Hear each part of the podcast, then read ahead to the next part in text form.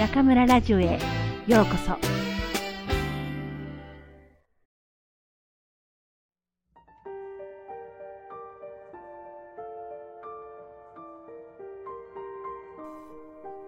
終わりのない世界の海辺に子供たちが集う。果てしない空は頭上でじっとしている。止むことのない波はひどく荒れている。終わりのない世界の海辺に子供たちが集い声を出して踊っている。砂のお家を作り貝殻で遊ぶ。枯葉の船を作り嬉しそうに広々とした海に浮かべる。子供たちは世界の海辺で遊んでいる。泳ぎを知らない。網を打つことも知らない。真珠取りは真珠を求めて海に潜り、商人は船で海を渡るが、子供たちは小石を集めたり散らかしたりしている。秘密の宝を探そうとしない。網を打つことも知らない。海は波を立てて笑い、浜辺はほのかに光って微笑む。死をもたらす波が意味のわからない子守歌を子供たちに歌いかける。まるで赤ん坊のゆりかごを揺らしているお母さんのようだ。海は子供たちと遊び、浜辺はほのかに光って微笑む。終わりのない世界の海辺に子供たちが集う。嵐は道のない空をさすらい、船は道のない海で難破する。死は至るところにあるのに、子供たちは遊んでいる。終わりのない世界の海辺には、子供たちの大きな集いがある。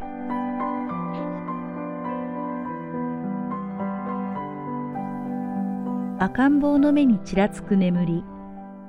あれはどこからやってくるか、誰か知っているかしら？ええ、噂では、ホタルの光にぼんやり照らされた森の暗がりに妖精の村があって、魔法のつぼみが二つ、恥ずかしそうにぶら下がっているとか、そこに眠りが住んでいて、赤ん坊の目に口づけしようとやってくる。赤ん坊が眠るとき、唇に浮かぶ微笑み。あれはどこで生まれたか、誰か知っているかしら。ええ、噂では、三日月の生まれたての青白い光が、薄れていく秋の雲のへりに触れるとき、梅雨に濡れた朝の夢の中で初めての微笑みが生まれたとか、赤ん坊が眠るとき、唇に浮かぶ微笑みが、赤ん坊の手足に花開く、可愛らしくてしなやかなみずみずしさ。あれはどこにずっと隠れていたか、誰か知っているかしら。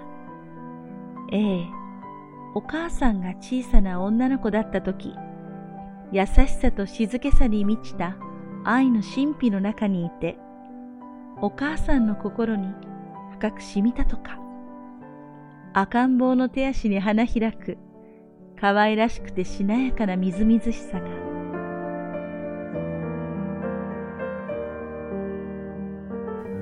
これがあなたへの祈りだ。神よ、根絶やしにせよ。私の心の貧しさを根絶やしにせよ。私の喜びと悲しみをそっと支えられる力を与えよ。私の愛の奉仕にたわわな実を結ばせる力を与えよ。貧しい人々を見捨てることのない、横柄な権力に屈することのない力を与えよ。日々の雑用にとらわれないで、私の心を奮い立たせる力を与えよ。そして、私の力をあなたの願いに愛を込めて捧げられる力を与えよ。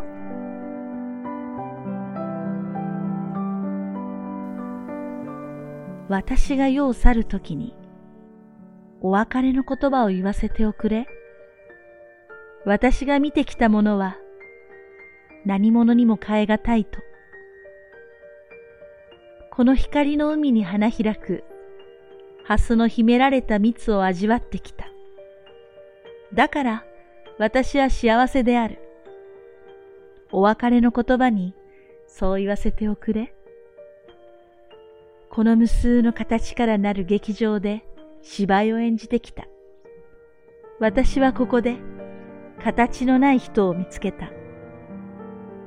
触れることのできない人に触れると、私の体と手足がゾクッとした。こうして命が終わるものなら終わらせよ。お別れの言葉にそう言わせておくれ。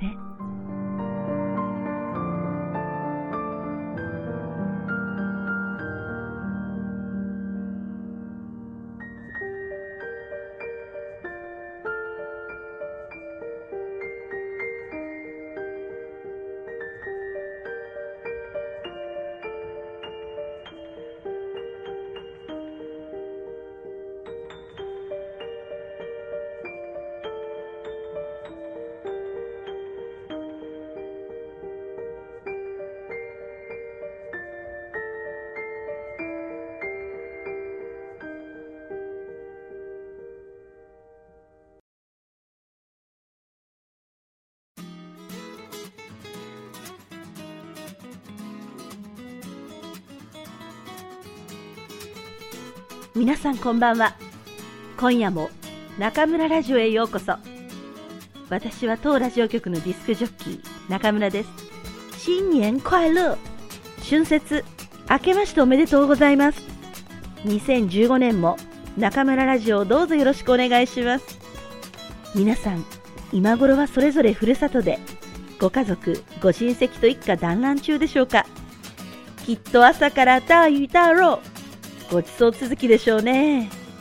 以前、春節を学生の家で過ごしたことがあるので、中国のお正月の熱気はよく知っています。皆さん、体重なんか気にしないで、美味しいものをたくさん食べてくださいね。若いうちはいくら食べても大丈夫。私も大学生の頃は餃子を万人食べても全然太りませんでしたから。先日、重返20岁という映画を見ました。70歳ぐらいのおばあさんがある写真館で写真を撮ったら時代はそのまま体だけ二十歳の自分に戻ってしまうという話なんですが結構面白かったですね。もし私が今二十歳の体に戻れるとしたら何をしましょうか？地下鉄の長い階段を一段抜かしで駆け上がったり徹夜でゲームをしたりシャウシジエで食べまくったり無駄なことばかりやってしまいそうです。まあ、あと20年経ったら、私ももうおばあちゃんですから、おばさんの今、できることを大切に、20年後に悔いが残らないようにしたいと思います。さて、この放送がアップされるのは2月20日とのことですから、今頃私は日本で、翌21日に武漢に戻る準備をしている頃でしょう。武漢に戻ってしばらく経てば、また新学期、忙しい毎日が始まります。この放送を聞いている大学生の皆さん、そろそろ教科書を広げて予習復習しておいた方がいいですよ。私も残り10日の冬休み、授業準備に頑張りたいと思います。